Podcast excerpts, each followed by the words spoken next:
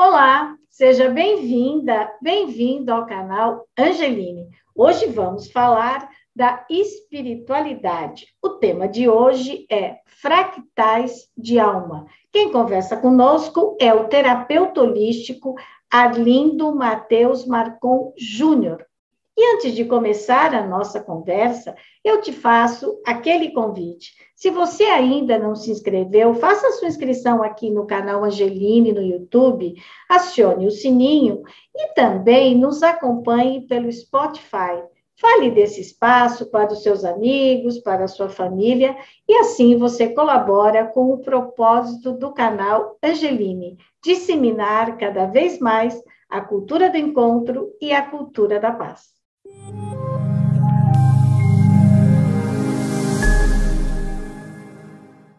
Arlindo Marcon Júnior. É um prazer recebê-lo aqui no canal Angeline. Muito obrigada por ter aceitado o nosso convite. Eu é que agradeço a oportunidade de estar aqui com você. Então, Arlindo, você é um terapeuta holístico, né? E o seu trabalho é com fractais de alma. O que exatamente é um terapeuta holístico? É, terapeutas holísticos são profissionais que trabalham com ferramentas é, não, não convencionais. Né? Hoje você tem um estudo da medicina para cuidar da parte física do corpo, você tem os psicólogos, psicoterapeutas que fazem o estudo da mente. Partindo do princípio que tudo nesse universo é energia, tem muito mais coisas do que o corpo e a mente permeando o nosso campo né, e interferindo nesses processos. Então, as terapias holísticas elas procuram trabalhar o lado energético da nossa estrutura. Nós temos o corpo físico, esse mais denso, o visível, e temos corpos sutis. Então, as terapias, as terapias holísticas elas vão trabalhar exatamente nesses corpos sutis para poder causar né, esse ajuste, esse alinhamento do corpo energético para que a gente tenha aí mais um, um assentamento no, nos reflexos do corpo físico. E o que, que é fractais de alma? Basicamente, é o que são fractais de alma, não sei. É. Basicamente, eu defino um fractal de alma como uma memória com emoção. Então, se a gente olhar, por exemplo, na nossa vida para trás, tem algumas cenas e fatos meio desagradáveis que aquilo incomoda ainda a gente de lembrar daquelas situações.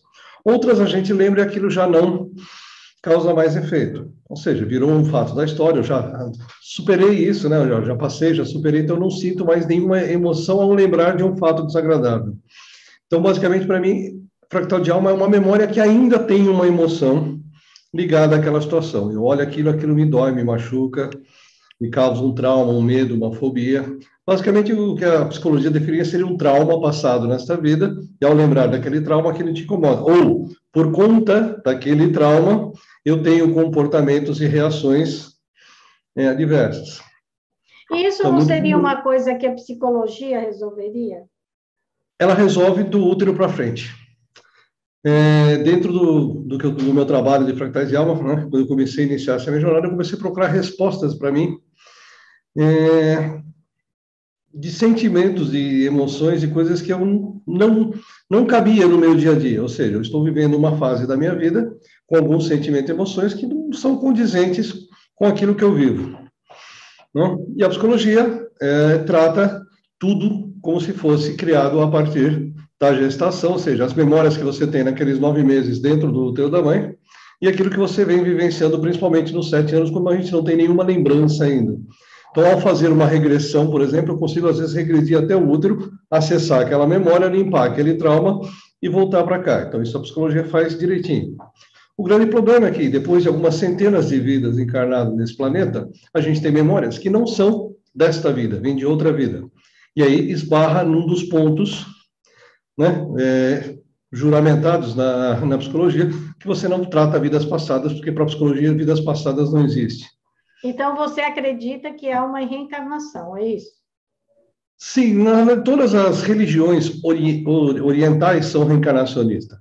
Voltando para um pouquinho da história, saindo da religião, quando foi feito o concílio de Nicéia, em 321, é, ou 325, é, onde foi criada a Igreja Católica Apostólica Romana, ou seja, reunisse todos os, os religiosos da época de várias linhas e acabaram criando uma religião única, mas até então, né, a Igreja Católica Apostólica Romana era reencarnacionista.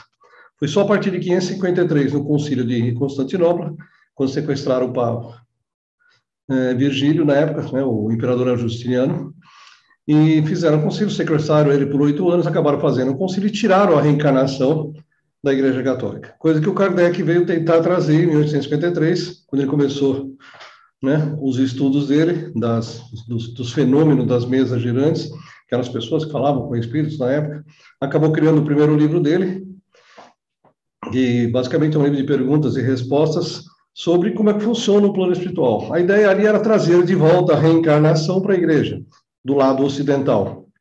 O problema é que acabaram criando outra religião, que é o kardecismo, e meio que batendo de frente. Né? Que a reencarnação é mais do que comprovada, isso tem centenas de fatos e, e situações. Né? Você pega aí cada vez mais crianças de 3, 4, 5 anos de idade sentam no piano, tocam a Quinta Sinfonia de Beethoven inteira sem a maroca, sem nunca ter visto um piano essas habilidades e, e, aptidões que a gente traz de outras vidas. E a gente não traz só as coisas boas, traz as ruins também. E né? aí que entra esse trabalho com os fractais de alma, é isso? Isso. Então, você tem, em 1960, o José Lacerda trouxe é, a apometria, é, estendida depois pelo Godinho, em 1970. Em 98, criaram a apometria quântica, né, que foi desvincular a parte do trabalho apométrico, ou seja, da retrocognição, essa minha capacidade de acessar essas histórias passadas, da religião.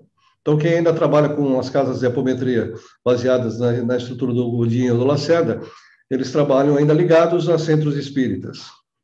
Isso me limita um pouco o meu trabalho de voltar dois mil anos na história. Porque toda vez que eu vou fazer aquilo, ah, vamos aqui ouvir a palavra de Jesus, vamos ver, ler o Evangelho, mas tudo isso nós estamos falando de dois mil anos para cá. E quem viveu há três, há quatro, há cinco, há dez mil anos? Nós temos documentos chineses, né, da história da China de dez mil anos para trás. Você vai lá para o hinduísmo, você tem livros de cinco, seis, sete mil anos atrás. Então, se eu vivi lá no hinduísmo, eu vou fazer uma captação psíquica, vou acessar uma informação né, de uma memória que está presa lá sete mil anos atrás. Vamos falar da palavra de Jesus. Ele fala, Jesus, quem é? Não, esse cara vai nascer daqui uns três, quatro mil anos, mas vai ser um cara legal. Então, assim, o trabalho fica meio estranho você querer esclarecer aquela memória. E essas memórias são simples, porque todos nós temos uma, uma frequência de vibração única. Então, como se fosse um, uma assinatura energética, um CPF espiritual. Eu posso trocar de corpo ao longo da jornada, mas o meu CPF é sempre o mesmo. Por isso que quando eu olho para uma pessoa a primeira vez, o meu cérebro subconsciente, que é 90% do meu cérebro, automaticamente vai pegar aquela assinatura e vai pesquisar no meu banco de memórias passadas se eu já encontrei essa pessoa alguma vez. Se ele encontra, ele vai lá e puxa a capivara, né? Fala, deixa eu ver o que eu tenho aqui nessa listinha. Aí você olha para a pessoa e fala, meu santo não bateu. Não tem santo, não. Somos nossas memórias passadas com aquela situação. Se você conhecer alguém nessa vida que teve uma situação desagradável, se você reencontrar essa pessoa, você vai olhar para ela e falar, hum, esse não. Que é exatamente o que a gente faz. Como isso, 90%... é, isso, isso é quando você bate o olho na pessoa e você diz, olha, é bem, às vezes acontece alguma coisa bem depois, daí a pessoa diz, bem que a hora que eu encontrei, eu, alguma coisa não batia. Daí tem essa expressão, né? Meu santo não tem bateu. essa expressão, meu santo não bateu. Da mesma maneira, às vezes cinco minutos na fila do pão, você conversando com alguém, nossa, parece que eu te conheço faz tempo. Sim, vocês só se reencontraram. O que explica, né, a gente nessa ter ainda amigos, né, da parte do ginásio, do colégio, de faculdade, amigos que, puta, eu carrego amigos há mais de 40 anos. Então, são aqueles amigos que se reencontraram de uma jornada anterior, e aqui, ao se reencontrar aqui nessa jornada de novo, aquela amizade continua muito forte. Mas como que, e como que você faz? Quando você, uma pessoa vai e te procura e diz, olha, eu estou aqui para resolver um problema, é, você poderia olhar e tal. Você faz essa parte do trabalho e essa coisa que vai puxando o que a pessoa fez, que nem ela se lembra, é, você tira isso como se fosse uma intuição. Como é que, como é que exatamente funciona isso? Vamos lá, nós temos cinco sentidos físicos que a gente aprende ali na escolinha, mas temos mais de uma dúzia de sentidos extrafísicos. Os mais comuns são a clarividência e a clarividência, tem um acoplamento psicofônico, que é o que se chama de médium dentro dos centros espíritas. Né? Então, você pode ouvir um plano espiritual, pode ver esse cenário, né? Pode ver o plano espiritual. É, tem o clariofatismo, tem gente que sente cheiro nos ambientes, é, telepatia, é, telecinese, né? A movimentação de objetos. Aqui a gente chama tudo isso de mediunidade. Se você for lá para aquela série Star Wars, já eles chamam de a força. Porque o que eles chamam de a força lá nada mais é do que o uso desses sentidos extrafísicos. E dentro desse sentido extrafísico tem dois. Um que é a retrocognição, ou seja, a capacidade de eu acessar as histórias daqui para trás, e a pré-cognição, que é olhar as histórias daqui para frente, que os oraculistas usam, seja através de carta, baralho, búzios, ou seja, eles estão analisando uma linha de probabilidade, olhando o que pode acontecer daqui para frente. O que eu faço é olhar o que aconteceu daqui para trás. Então, a retrocognição é o sentido extrafísico que a gente usa dentro do, da, da, técnica de apometria, que é esse conjunto de poder abrir essas frequências e olhar essas histórias onde eu tenho uma memória presa. Porque, basicamente, o que, que acontece? Nosso corpo, né, para essa jornada terrestre, tem glândulas. E as glândulas reverberam todas as emoções e sensações do corpo. Então, basicamente, ou seja, Cada um dos sentimentos e emoções tem uma frequência em hertz específica. O Dr. Hawkes fez uma experiência e ele criou uma tabelinha lá de sensações e emoções. Então, de 250 Hz para baixo, nós chamamos que são as frequências baixas, raiva, medo, dor, angústia, desespero. Então, toda vez que eu entro em alguma situação que tenho esta frequência, meu corpo vai reverberar essa frequência.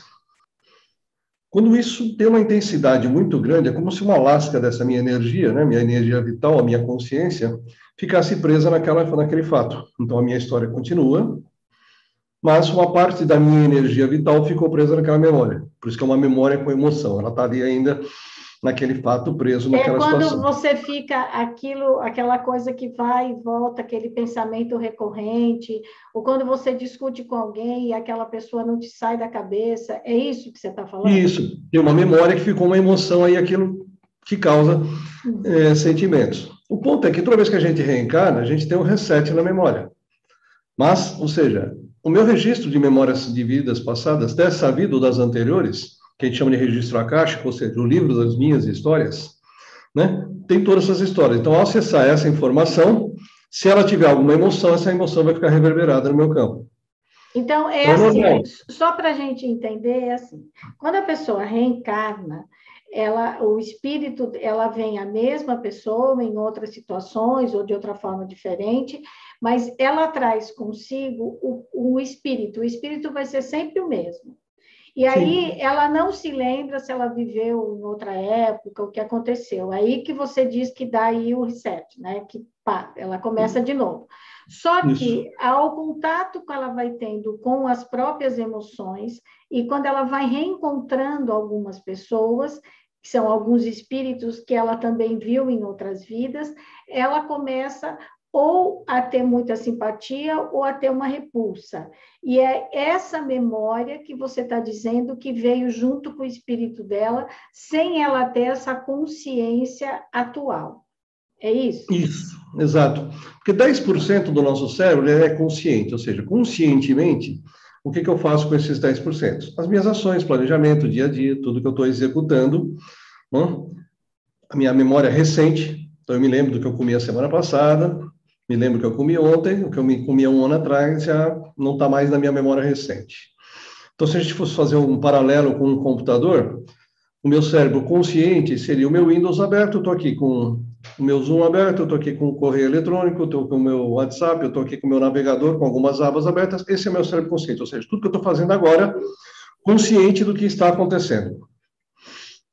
Meu cérebro subconsciente, primeira função básica dele, automação do corpo. Batimento cardíaco, respiração, digestão. Aprendi a dirigir. Isso vai para o subconsciente. Eu dirijo, eu tomo banho, sem pensar, ai, pega o sabonete para. Não, você pensa 300 coisas durante o banho, no fim você não sabe nem que parte do corpo você lavou primeiro, mas está lavado. Porque você faz aquilo no automático. Você lava a louça no automático, você dirige no automático. Então, algumas funções de automação elas já vão indo para o cérebro subconsciente. Eu não penso mais para fazê-las, eu simplesmente executo.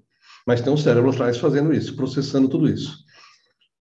Trazendo essa analogia para o computador, se você for né, carregar o Windows e for olhar no gerenciador de tarefas, você vai ver que tem 75 programas rodando ali dentro. Você nem sabe que isso está lá atrás, mas está tudo acontecendo. Um cuida do teclado, um cuida do mouse, cuida do disco, cuida da tela, todas as interfaces funcionando. Toda a minha parte de crenças, padrões de comportamento, criatividade, memórias passadas, o HD do seu computador. Né? Se você abrir a sua pasta de fotos lá e for uma foto de 10 anos atrás, clicar uma pasta da viagem, ao começar a olhar aquelas imagens daquela viagem, aquilo vai te trazer as emoções daquela viagem. Certo. Então, às vezes eu estou assistindo um filme, tem alguns cenários, você fala, nossa, que lugar lindo, quero conhecer ali. Não, você não quer conhecer, você já viveu ali, aquilo te traz uma boa recordação. Como tem alguns cenários que você fala, nossa, nunca vou querer ir para esse lugar, acho horrível, porque você já tem memórias ruins para aquele local. Assim como personagens de filme. A gente sempre se identifica com. Tem uma série, você sempre vai identificar com um daqueles personagens. Porque ele já tem um padrão, ou já viveu numa história que você já viveu. Então você traz isso, né, o que a gente chama de gatilhos. O grande problema é que esses gatilhos podem, às vezes, trazer uma memória ruim. Então, eu assisti um filme, assisti uma série, dali para frente eu comecei a desenvolver um quadro depressivo. Porque aquele personagem do filme estava preso, amarrado, foi torturado e não sei o quê. E depois que eu assisti aquele filme, aquela série, aquela cena, eu passei a me sentir igual àquele personagem não consigo sair disso. Então, aquele gatilho me lembrou de uma vida, eu tive uma cena muito parecida com aquela. E eu tenho um personagem sofrendo que está aqui no meu banco de memória, ou seja, eu fui no meu HD, dei dois cliques, trouxe aquela memória para cá e agora o meu corpinho, que é um alto-falante, né, ele fica tocando aquela frequência daquele desespero do meu personagem. Não é o personagem do filme, ele me comove mais ou me incomoda mais, porque eu tenho partes minhas que estão com essa memória igualzinha naquele cenário. Certo. Agora, Arlindo, eu não quero causar polêmica nem botar fogo na fogueira, lenha na ah, Isso eu adoro. Mas é, é o seguinte: hoje no mundo tem muito mais habitantes do que já teve em qualquer época da história. Então, existem espíritos novos ou todo mundo que está no mundo está reencarnado? É, até a última informação que eu tinha, a gente, em 2008, começou a entrar dentro do cinturão de fótons. Em 2012, o sistema solar entrou totalmente no, no cinturão de fótons. Né?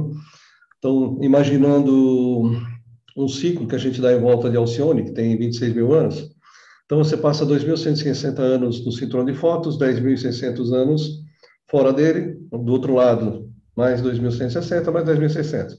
Então é como se eu tivesse aqui duas áreas com cinturões de fótons, se eu estivesse fazendo uma viagem de navio daqui para Portugal, por exemplo, eu tenho o mar brasileiro, ou seja, eu tenho alguém que comanda esse lado do oceano, tem uma área de mar aberto e uma área do mar português. Então, nesses dois lados, eu estou, vamos dizer assim, resguardado por duas guardas costeiras que administram isso. Aqui no meio do caminho, seja o que Deus quiser, a casa da tia Joana, porque é o mar aberto, qualquer um pode fazer qualquer coisa.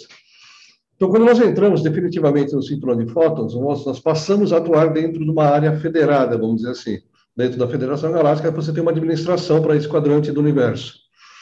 E foi, veja que de 2008 para cá, quantos grupos espirituais apareceram, né, falando com pleidianos, sirianos, veio gente de todo mundo, ou de todo o universo, para vir ajudar no que a gente chama de operação resgate.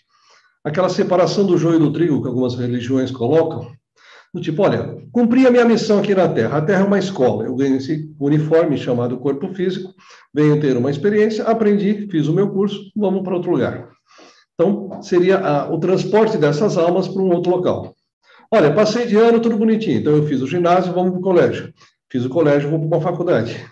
Olha, faz 15 vidas que eu estou repetindo no ginásio. Então, vamos para um outro planetinho um pouquinho piorzinho para você começar de novo, porque aqui não deu certo. Então, essa separação já começou a acontecer, né, com esse pessoal que vem desencarnando né, de 2012 para cá. Na época, até a última informação que eu tinha, tinham 49 bilhões de almas na Terra. Parece que já estamos em 32, então já foi resgatado aí um grande grupo. Então, antigamente você tinha que ir para uma fila de reencarnação e ficar um tempo esperando uma vaga. Né? Imagina quando tinha 500 mil habitantes no planeta e você tinha 40 bilhões de almas aqui. Você desencarnava e ficava lá mil anos para encarnar de novo. Né? A gente estava com um prazo médio de reencarnação de 30 anos. Então, basicamente, uma vida a cada 100 anos. Eu vivo aí 50, 70 anos, passo 30 de, de tempo médio de reencarnação, mais 70, 30. Então, a gente estava mais ou menos com esse intervalo. Então, nesse meu trabalho, eu mais ou menos considero uma vida vivida a cada 100 anos. Agora, quando, é, agora quando, então, quando a gente morre, a alma da gente vai e fica numa fila, a alma, o espírito, é isso? São cidades astrais, vamos dizer assim. Aquele filme Nosso Lar, O, ele, ele, didaticamente, ele é muito legal, porque ele te mostra como funciona o nosso lar, que é uma das cidades espirituais extrafísicas, que seria o plano 4D aqui, né? 4D, 5D, né? Você tem lá a mentoria. Então, você vai para uma cidadezinha não física, uma cidade extrafísica, né? ou seja, você está numa outra faixa de frequência, e você tem várias espalhadas em cima da Terra, Aruanda, Nosso Lar, só aqui no Brasil tem acho que 23 cidades astrais dessa. Então você vai para uma cidade dessa e vai se preparar para a próxima jornada. Né? Se nós fôssemos um artista de teatro, por exemplo, né? ou seja, cada vida aqui seria uma peça encenada. Então, ao longo da minha jornada na Terra, eu vou encenar 100 peças. Ok. Então, se você pegar a mesma peça, ou seja, você tem aquele cenário, o castelo, o rei, a rainha, o príncipe, a princesa, você tem o cara da cozinha, você você tem um soldado, um exército, então cada vida você vai interpretar um papel daquele. A peça é a mesma, você está no mesmo planeta. Entendi. Mas eu vou interpretar papéis diferentes dentro daquele, daquele cenário. Então, troquei de corpo, ou seja, vim para uma nova peça, peguei um novo papel. O grande problema é que você traz essas memórias. Então, às vezes, você ali é o dono, você está limpando o cocheiro, né, e usa a frase que você usou na vida anterior, que era do rei. Então, é aquele dono do cocheiro que você acha o dono do castelo. Não, na vida anterior ele era o dono do castelo, agora ele é só o cocheiro. Então a gente traz isso. Eu tenho várias vidas do mesmo padrão. Certo. Chega e nessa aí... vida, você o quê? Você é o que eu era no anterior, eu só estou continuando a jornada.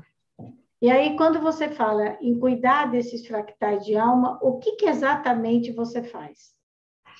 É, então, ali ele está preso, como aquela energia, daquela sensação, daquela emoção prendeu ele naquela linha temporal, o objetivo é dissolver aquela energia. Né?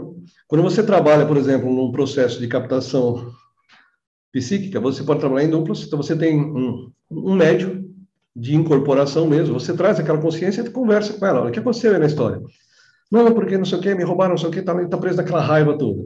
Então você vai conversando, você está conversando com uma pessoa, na verdade é uma consciência aqui. Então você vai conversar com ela, explicar, falar, olha o que aconteceu na sua história, olha o seu contrato internacional, olha a sua história anterior, veja por que, que isso aconteceu porque aí dentro do plano espiritual ele consegue acessar essas informações. Então, ah, mas daí, por exemplo, hã? o que aconteceu? Ah, né? Então, aí quando você esclarece, então basicamente o nosso trabalho é de esclarecer aquele personagem que está preso naquela linha temporal do que aconteceu. Falou, agora acabou, né? Você tem um cordão energético aqui no seu pescoço, olha, você já nasceu de novo, você já está em outra vida. Fala, ah, Aí dá aquela acalmada, entendi, acabei, não estou mais sofrendo, ok.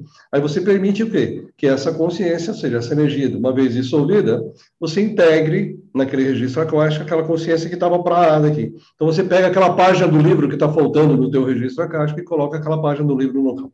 O que, que é registro acástico? É o nosso banco de memória, ou seja, todos os dias em memórias vividas ao longo de todas as minhas existências aqui na Terra. Uhum.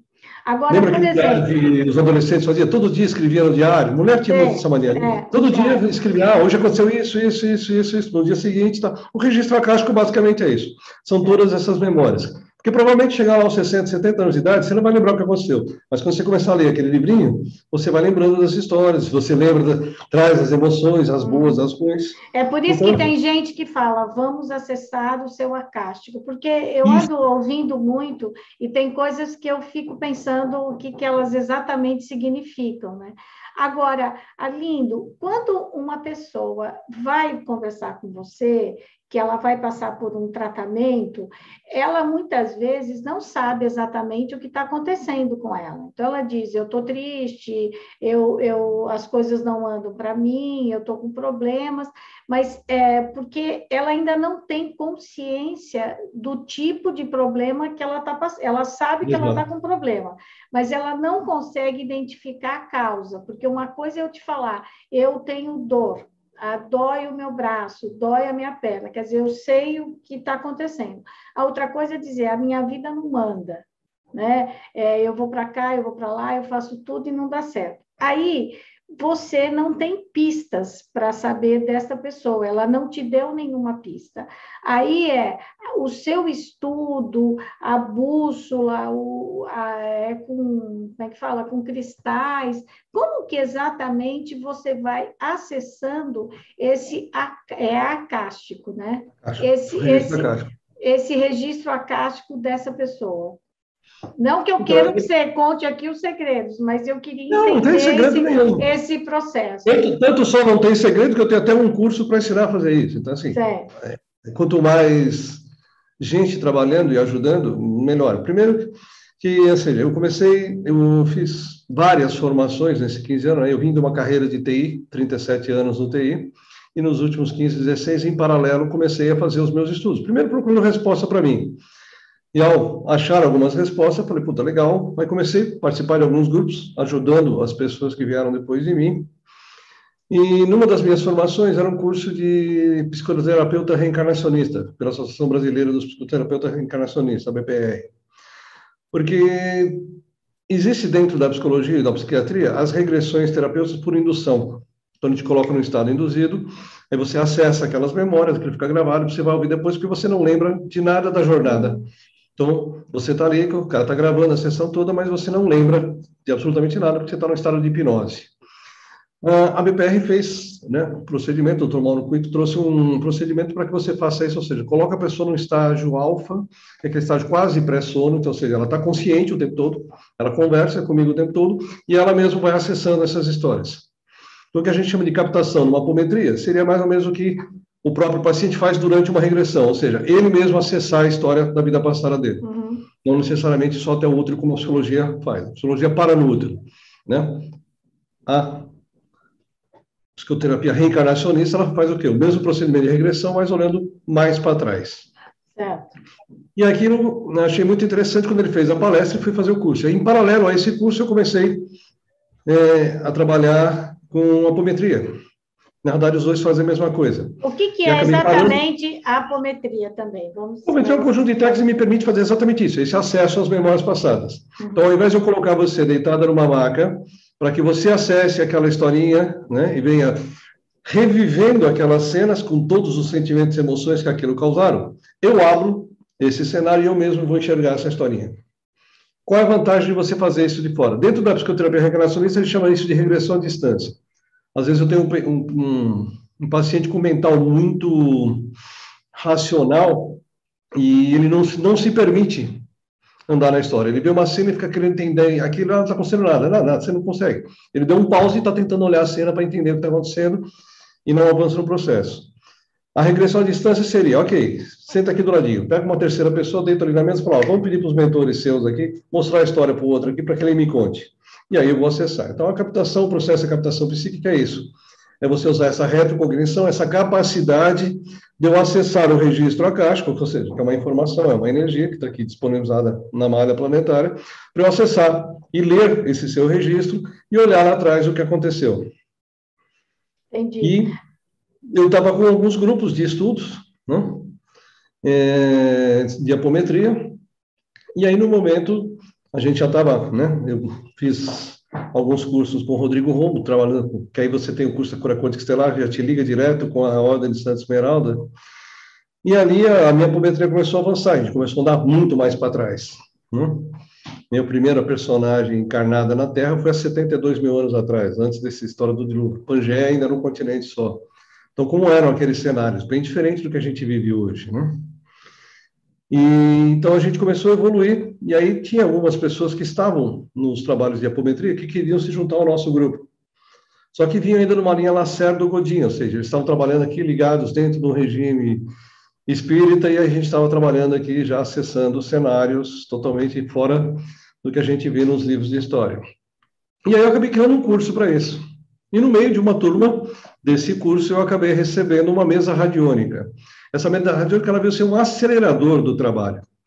Porque assim, ah, eu não sou médio, não ouço, eu não vejo, como é que eu vou fazer captação psíquica? Eu preciso de duas pessoas para fazer isso, porque tem um captador, um esclarecedor, e como é que eu faço tudo isso sozinho? Não? Então, dá para fazer. A mesa radiônica veio nesse sentido, ou seja, eu recebi uma geometria para ela, então, através de um pêndulo da radiestesia, eu pergunto, eu abro a frequência da pessoa, dou um comando para abrir a frequência daquela pessoa, falo, olha, quantos aspectos nós vamos trabalhar dessa pessoa? Ah, nós vamos trabalhar 20 aspectos. Ok. Quantos são físicos? Três. Olha, tem problema de sinusite, rinite e pulmão. Ah, quantos são emocionais? Ah, tem tristeza, depressão, raiva, angústia, abandono, miséria Isso financeira. Isso tudo é, é você que vê, não é a pessoa que te fala. A pessoa está na sua frente, ela permite que você acesse, né? Porque a pessoa precisa te permitir, não Sim, é precisa da permissão. A pessoa permite, e aí então você, com essa mesa radiônica, com os cristais e tal, você vai acessando e vai vendo que ela tem esse tipo de problema. É isso? Isso. Na verdade, eu preciso mais ou menos de um foco, né? Porque, como eu sempre costumo dizer, se você não sabe para onde vai, qualquer ônibus errado serve. Certo. E como eu estou falando em frequências, eu posso olhar para cá, posso olhar aqui, posso olhar aqui, posso olhar aqui, posso olhar aqui, posso olhar aqui. Igual no rádio do carro, eu posso ir do 88 ao 107, eu tenho várias rádios diferentes, certo. com várias informações diferentes. Então, eu falo, olha, eu tenho um problema aqui, ó, minha vida financeira não anda, cara, não consigo, não progrido, tá ok. Então, nós vamos procurar dentro dessas histórias, vamos trabalhar, abrir com o aspecto financeiro. O que, que pode aparecer aí? Falta de foco, falta de organização, falta de objetividade, baixa autoestima, incapacidade, insegurança, procrastinação, problemas profissionais, votos de pobreza, né? Nessas vidas onde a gente seguiu linhas religiosas, dinheiro é sujo, dinheiro é pecado. Ou vidas onde eu tive muito dinheiro, mas aí acabou em desgraça, acabou infeliz, ah, eu quero ser feliz, não quero ter dinheiro. Então, eu tenho várias memórias nesse padrão. Então, o que acaba acontecendo? Eu trago padrões e crenças ligados a esse quadro. É isso, é isso, Arlindo, que se chama de crenças limitantes? Isso. Se eu acho que dinheiro é sujo, que dinheiro é pecado, o livro Segredo é lindo, ele vai até a página 2, e eu vou parar ali, porque eu não consigo avançar. Porque lá na minha mente eu tenho um voto de pobreza, olha, dinheiro é sujo, pecado, eu não posso ter dinheiro. Da mesma memória que a gente pode trazer né, problemas de memórias financeiras, crenças limitantes, foi muito comum, principalmente depois do advento da pandemia, as pessoas dispararem gatilhos de memórias de medo. Medo de morrer, medo de doença, medo de perder familiares. E, e de repente começou a vir três medos extras: medo de violência, medo de público, pessoas, exposições e medo de fogo. Eu fui dar uma estudadinha um pouquinho mais para trás. Peste negra. Na peste negra, as casas eram afastadas, viviam-se em vilas, né? muita plantação, tipo sítiozinhos. E quando alguma pessoa ficava doente, normalmente ela era retirada da cidade levada para um outro local, ou simplesmente a cidade inteira vinha com as tochas na mão e tacava fogo na casa e queimava todo mundo, que era para aquela doença não disseminar.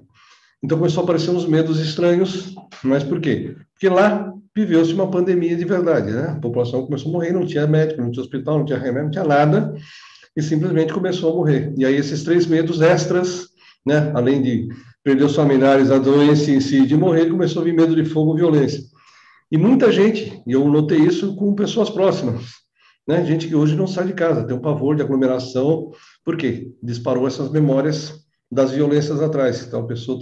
Isso não, não tem a ver com influência de noticiário, de saber de várias. E o noticiário foi só o gatilho, né? Porque você fica bombardeando aquilo, aquilo fica reverberando na minha mente, eu gatilho uma memória minha onde eu tive aquele problema. Certo. Quem viveu na peste negra ou viveu na gripe espanhola, que, foram, que a gente tem documentação, né? Teve tantas outras pestes por ali. É, me apareceu já umas três, quatro pessoas com memórias das sete pragas do Egito de pessoas no meio daquelas nuvens de gafanhoto e não sei o que, desesperadas. Então, assim, estou em pânico. E pânico você não tem controle, porque o corpo começa a reverberar aquela frequência e eu perco completamente o controle do corpo. Uhum. Né? Você vê essas pessoas que, por exemplo, ficam presas em elevadores e entram em pânico, literalmente, começam a gritar, quer sair de qualquer jeito. Uhum. Pessoas que morreram enterradas vivas, acordam no caixão, estou escuro, apertado, pronto. Então, tem gente que traz essa fobia de lugar apertado. Deus me livre, Deus me livre memória de ter sido enterrado vivo, seja num desmoronamento, ou seja num caixão, mas tem essa memória de estar num lugar apertado, escuro. E, e a hora que o pânico começa, é o seu corpo reverberando aquilo, eu não tenho controle físico. Assim como dores inexplicadas, né? Você uhum. tem uma dor, já foi no médico, fez 500 mil exames, não tem nada. Na verdade, você tem um personagem anterior que, ao ser gatilhado, ele estava com dor, a dor reverbera no seu corpo e fisicamente você não tem nada e fica sofrendo daquela patologia para você olhar para vidas passadas, você precisa acreditar nisso, e nem todo médico, psicólogo, psiquiatra acredita, né? Então, é, então para você poder acessar, você precisa crer nisso, não é? Então, quando eu faço esse trabalho, como eu trabalho com energia, ou seja, eu tenho uma memória com energia, Então, eu sempre pergunto para meus pacientes: você se lembra o que aconteceu três dias depois do seu aniversário de 10 anos de idade? Não. Mas se está na sua memória, está lá no seu HD. Então, se aquele dia foi filmado e eu passar aquele filme, provavelmente você vai se lembrar da cena. Porque eu vou resgatar aquilo da sua memória e te trazer. Se eu regredir você até três dias depois dos seus 10 anos de idade, você vai lembrar do que aconteceu, porque isso está na sua memória. Então, eu trabalho com energia, eu estou limpando emoções de memórias. Para mim, por que, que eu chamei de fractal de alma? Fractal de alma é uma memória com emoção, eu não quero saber onde ela foi gerada. Se foi nessa vida ou na anterior, eu preciso limpar. Ou seja, tem uma sujeira energética no meu campo. Quando eu aplico o reiki, eu estou fazendo o quê? Eu estou aplicando uma energia, ou seja, conecta-se à fonte, e quando a gente fala em fonte, não interessa de onde ela vem, é uma fonte de energia, e eu faço essa doação através das minhas mãos. Isso a própria USP já comprovou o efeito e a eficácia da aplicação de reiki. Então, ou seja, é científico a coisa. Nós estamos falando é. em manipular energia. E o que eu faço aqui é manipular energia. Esse uso de cristais aqui me permite que eu use as frequências dos cristais, assim como tem a cristalterapia, que você vai trabalhar com a frequência e vibração dos cristais para fazer o quê? Dissolver energias distantes no meu campo. Então, você tem várias práticas holísticas hoje que vão trabalhar esses campos energéticos. Né? Então, às vezes, eu vou trabalhar com um crente. Fala, você não acredita vida passada? Tá bom, deixa eu abrir a sua frequência. Olha, tem tristeza, tem raiva, tem isso, tem ah, tudo que eu sinto. Que bom, vamos limpar isso aqui. Uma vez que eu limpo isso aqui, a pessoa ficou bom, o trabalho está feito. Não me interessa onde foi feito exatamente Entendi. aquela informação. Agora, lindo, mas às vezes, por exemplo, a pessoa tem raiva, mágoa com ela. A maioria das religiões, acho que praticamente todas, fala sobre o perdão, tá certo? Sim. Então, se a, o perdão então, se a pessoa perdoa o que aconteceu, isso também não ajuda, não alivia? Ajuda, por isso que nessa as técnicas como o Ponopono, aquela oração carruna do perdão, o trabalho do auto perdão, a, a limpeza do DNA. Ajuda por isso. O problema que acontece, é, como eu tenho várias memórias de raiva em frequências, em várias histórias, quando eu passo uma raiva aqui, dou aquele gatilho, a raiva desta situação soma-se a esses outros fractais. Essa raiva fica desse tamanho. O que eu faço no trabalho do perdão? Eu vou perdoar esta pessoa. O que, que eu fiz? Eu peguei aquele fato gerador e resolvi ele. O problema é que eu tenho essas outras que foram gatilhadas. A e é a história passa. do santo que não bate. É isso. Então. Uhum. O Porque problema ele não é da, ele não é só dessa vida, ele vem de não é outras é só dessa, É da outra. Eu perdoei esse fato, mas os outros eu não lembro que aconteceram e o que acaba acontecendo. Eles estão reverberando no meu corpo. O que, que vai acontecer? Agora, ah, eu não consigo perdoar. Não é que eu não consigo perdoar, é que eu tenho outra história de raiva, né? Por exemplo, coisas comuns que, que você vê aqui em consultório, né? você tem alguém, ou um homem ou uma mulher, que né, se separaram. O marido foi embora, a mulher foi embora, deu aquele popular pé na bunda, foi embora com outra, com outro, e a pessoa está naquela dor, rejeição, abandono, angústia, está se sentindo a pior pessoa do mundo. Ok, você até conseguiu perdoar esse ex-parceiro. Só que nas últimas dez vidas vocês estiveram juntos e aconteceu a mesma coisa. Eu não vou conseguir zerar essa conta, porque eu tenho mais nove iguais. Sim. Eu fui traído as últimas nove vezes pela mesma pessoa. Chegou nessa vida, me traiu de novo. Eu tenho nove traições disparadas no meu campo. Eu não consigo liberar esta uma, porque eu tenho mais oito que também estão lá, tristes, abandonadas e angustiadas. Agora, a hora que ela parte, a hora que ela faz parte desse trabalho terapêutico, ela na verdade, ela se livra disso, ela esquece que isso aconteceu e segue a vida dela. É isso? Sim. Esse é o objetivo. Agora, quem não passa por esse trabalho, quando volta de novo, é, quando reencarna né, de novo, ela vai passar por essa mesma situação? É, bom, aqui tem dois pontos. Então, é que eu falo. Cada sensação, cada emoção, ela tem uma frequência única. Então, assim, quando tem um gatilho, é como se eu ligasse um rádio. Ele começou a tocar essa frequência, meu corpo está reverberando. Então, é o que eu falo de trabalhar a situação atual com o psicólogo, aqui trabalhando, perdão, estou fazendo tudo isso, mas eu tenho um monte de rádio ligado. Então, o meu trabalho hoje é desligar esses outros rádios, para que, ou seja, esse trabalho do psicólogo, do terapeuta, flua mais facilmente. Entendi. Enquanto eu não tiver um gatilho, essa frequência não vai tocar. Então, se eu for para a próxima vida e não passar raiva em nenhum momento da minha vida, eu não vou disparar gatilhos de raiva. O que é bem difícil, né? Porque você está encarnado, né? Passar raiva é uma coisa comum quase todo dia. Né? E é normal eu passar raiva, porque na verdade, seja, todos os sentimentos e emoções são frequências e minhas glândulas tocam qualquer frequência. É o alto-falante, meu corpo é um alto-falante. Uhum. Aonde eu sintonizar, ele vai tocar. Então não tem essa de eu sou da luz, eu sou das trevas, você é os dois. Porque qualquer música que tocar, seu corpo vai reverberar. Porque quem faz isso é as glândulas, não é você que manda nisso. Ela simplesmente reverbera. Esse alto-falante, então, fica vibrando o dia inteiro. Então depende da música que eu quero tocar. É, o Espiritismo ele traz um conceito de reencarnação dentro, principalmente em núcleos familiares, como tudo se fosse uma pena, uma carga, você tem uma conta para pagar, um acerto para fazer. Basicamente, a reencarnação ela se dá é, como uma matrícula numa escola. O que, que eu vim aprender nessa vida? Qual é o meu papel aqui? Olha, eu sou uma pessoa submissa. As últimas dez vezes eu fui submisso. Eu preciso quebrar o meu padrão de submissão. Então, eu vou entrar numa escola que me ensine a não ser submisso. Então, qual é o primeiro aspecto que eu preciso? Pais opressores. Que eu aprender a falar não. O meu limite é esse aqui, ó. Para aqui. Então, normalmente, eu vou ter pais opressores, meus parceiros, parceiras vão ser opressores, chefes vão ser opressores, até o dia que eu bota a boca no trombone e falo, ó, chega, tá aqui, ó, essa linha, você vem até aqui, daqui para cá sou eu. Ou seja, passei de ano. Aí, se eu simplesmente passei a vida inteira submisso de novo, não aprendi, é uma escola. Enquanto eu não concluí o ginásio, eu não vou para o colégio. Enquanto eu não concluí o colégio, eu não vou para a faculdade. E relacionamentos é a mesma coisa. Né? Relacionamentos tem que durar uma semana, um dia, um ano, dez anos, a vida toda. É uma escola. Se você já aprendeu tudo que tinha que aprender dentro daquele relacionamento, vai para a próxima escola. Porque senão, imagine, você fez o colégio, três anos, se formou, está aqui com o diploma na mão. E aí você passa mais 10 anos frequentando aquele colégio, assistindo as mesmas aulas com o mesmo professor. Você não vai aprender nada novo. E o que vai acontecer quando você passa um, dois, três, quatro, cinco anos escutando a mesma coisa, sem aprender nada de novo? Você enche o saco. E aí você começa brigas e discussões. E você acaba com aquilo que era muito bom até ali, né? E simplesmente porque você insistiu em ficar numa escola que você já se formou, né? Mas aí, né, entra em aspas, briga com as religiões, né, que você casou, tem que ser até morrer. Não, tem que ser não. Ninguém entra numa escola e vai ficar estudando até morrer. Você vai estudar até onde você precisa aprender. Eu costumo brincar com isso, né? Já se formou, Deus disse para o próximo, acabou esse relacionamento? Próximo. Ou seja, vai para outra escola, vai estudar outra coisa. É muito, mas muito comum dentro de casais, quando um vai estudar espiritualidade e o outro não, e seja qualquer uma, vou estudar budismo, espiritismo, qualquer coisa. Ou seja, eu quero elevar a minha consciência, eu quero entender um pouco do universo, como o universo funciona, eu quero me, me tornar uma pessoa melhor, então você se conhece, os dois são porra louca, viajam, passeio, tomam todas, não sei o quê, e vocês têm a mesma frequência. Aí o marido começa a estudar.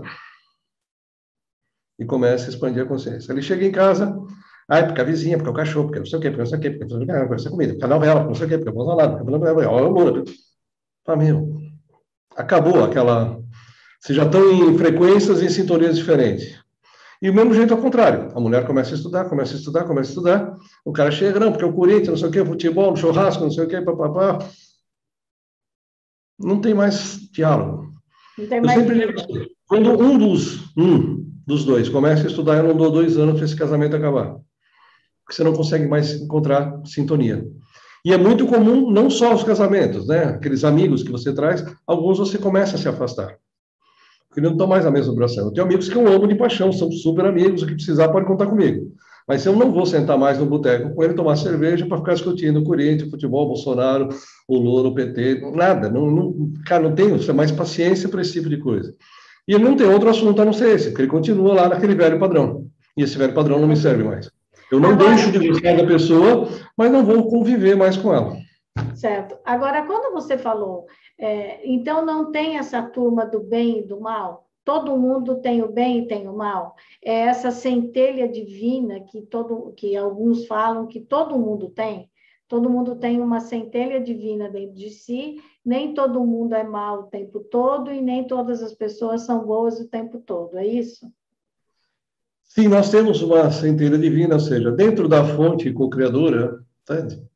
vindo, dividindo a partir da criação das supramônadas, descendo num nível um pouco mais baixo, as mônadas, eu sou a minha estrutura, minha alma e minhas extensões de almas, ou seja, Aquela supramônada, ao ser criada no universo, ela vai ter alguma função de aprendizado.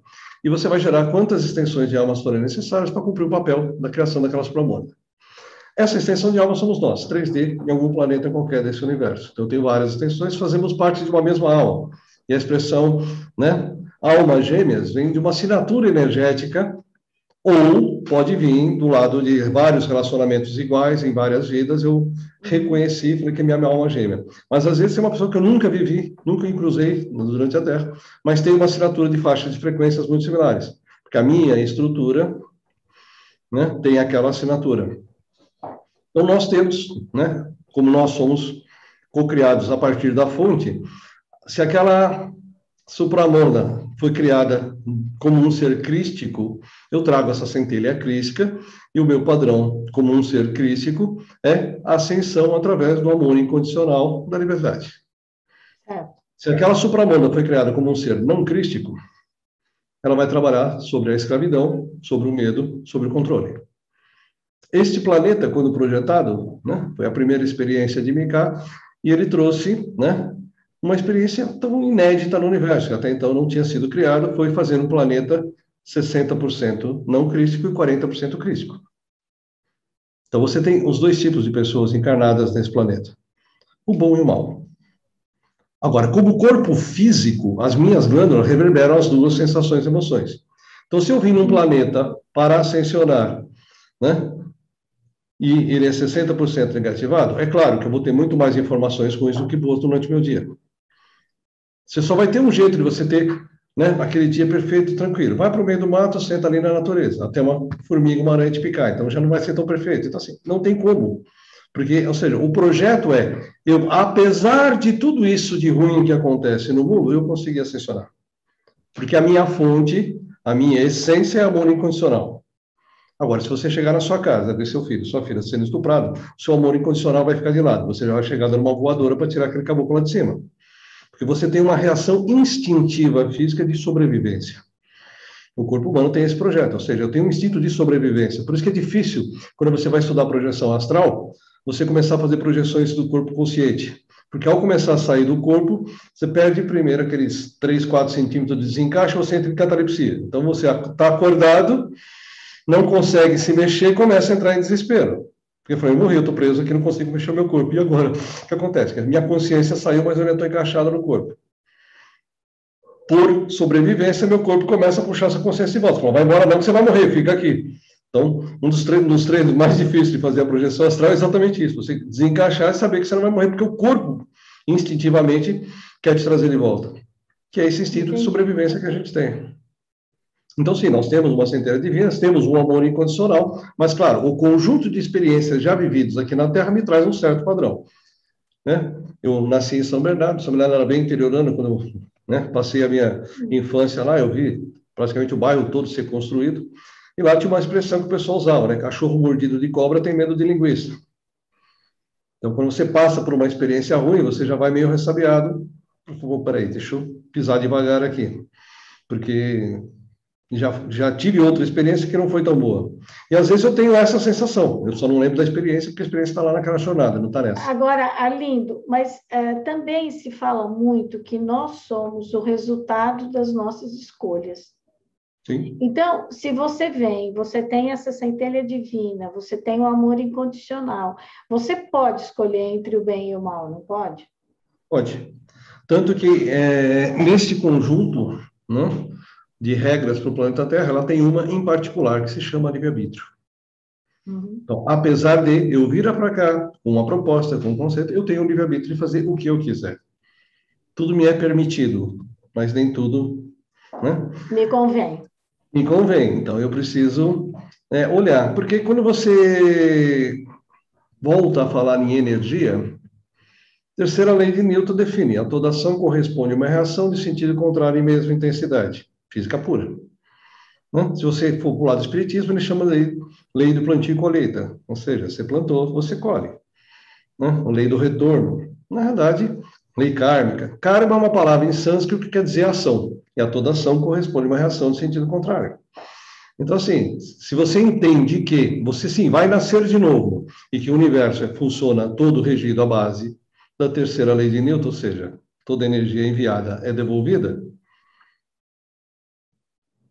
se eu fizer uma coisa boa, eu vou receber uma coisa boa. Se eu fizer uma coisa ruim, eu vou receber uma coisa ruim. Eu só estou recebendo o que eu tenho. Se eu não gostar das pessoas que estão do, do meu lado, é simples, basta eu mudar minha vibração, porque eu só vou atrair para o meu campo aquilo que eu estou vibrando. Aí, Arlindo, é o seguinte: é por isso que quando as pessoas falam, ah, então você é o resultado das suas escolhas, é porque de fato a pessoa escolhe aquilo que ela quer fazer. Porque você está diante de um, sei lá, você está fazendo dieta. Você está diante de um brigadeiro. Você decide ali naquele momento se você quer comer ou se você quer continuar a emagrecer. Não é? É, é? é, simples assim como você faz em tudo. É claro, às vezes você está numa discussão, quando você viu, já falou, já foi, mas se você é uma pessoa que se prepara, que começa a pensar sobre isso, a sua atitude, ela, é, ela fica diferente, né? Depende muito de como você encara aquele acontecimento, não é? Então, tente imaginar, por exemplo, né, um presidente de uma grande corporação, ele tem um conselho. Uhum. Assim como o presidente do, país tem um conselho, o ministro tem, tem todo mundo, nessas grandes organizações tem um conselho deliberativo. Então, ou seja, nós também, né, temos várias personagens de memórias de outros padrões. Então, você já foi médico, já foi cantor, você já foi soldado, você já foi prostituta, você já foi freira, você já foi mãe, você já foi. Você já tem vários papéis interpretados em outras histórias. Então, quando você se senta ao seu conselho, fala: olha, vamos pensar nisso. Eu estou pensando em fazer uma viagem, vou ficar um mês fora, não sei o quê, então vamos começar a calcular, né? Então, preciso juntar dinheiro para fazer isso. Ah, não, dinheiro é sujeira é pecado, esquece. Não, ó. melhor ser feliz do que ter dinheiro, melhor não. Não, e esse lugar aí, ó, é ruim, tem uma sensação ruim, melhor não ir. Então, os seus personagens do conselho, cada um dá o seu palpite. Então, toda vez que você vai executar qualquer coisa, você tem. E aí a pessoa acha que isso foi uma intuição da parte dela. É isso que você está dizendo? Ela pode receber uma intuição, como na grande maioria dos, dos processos, é eu comigo mesmo. Teve um filme que eu achei muito legal, didaticamente falando, que é o Fragmentado. Até o ator, ele interpreta vários papéis dele mesmo. Ele é a história de um esquizofrênico, que tem 23 personagens, e ele interpreta quatro ou cinco papéis ali, ele e mais alguns personagens dele, que o esquizofrênico ele incorpora literalmente aquele personagem anterior. Então, quando ele vai na psicóloga lá, ela fala, quem que está aí hoje? Né? Então, ele se veste, então tem, ele interpreta o papel de uma criança, de, um, de uma mulher, de um que tinha problema de diabetes. Então, assim, enquanto aquele diabético estava atuando naquele corpo, ele fica tomando insulina de uma criança, e tem uma cena que a criança fala: Não, nós ficamos todos sentados ali, até aparecer a luz, na nossa vez. Aí a gente usa o corpo. Então é mais ou menos isso. Nós não somos é. esquizofrênicos, a gente não traz o personagem, mas todos eles estão sentados na minha mesa de reunião, me trazendo padrões, comportamentos, crenças limitantes. Então, no meu trabalho, eu meio que demito esse conselho, eu começo a retirar esses personagens que estão ali no subconsciente para que eu comece a governar essa empresa sozinho. É difícil limpar tudo isso. Mas, quanto menos personagens tiver no meu conselho, menos influência eu tenho. Então, começa a melhorar a minha percepção. E eu vou mudando a minha visão do mundo, porque eu estou começando a observar com a minha visão, que vive aqui em 2021 no Brasil. Não com aquele personagem que viveu em 1318 na Sicília, não com aquele personagem que viveu em 525 na Etiópia, não aquele que viveu 300 anos de Cristo lá na China. Então, eu não tenho mais outros personagens que trazem padrões e crenças de outras histórias para a história atual. É mais quando, fácil para eu administrar o meu dia a dia. Quando você fala. Eu posso ser intuído, completando essa informação, eu posso ser intuídos, porque eu tenho grupos de amparadores, né? ou seja, todos os mentores espirituais que podem estar atuando conosco, trazendo intuições, né? sincronicidades para a gente poder fazer esse trabalho.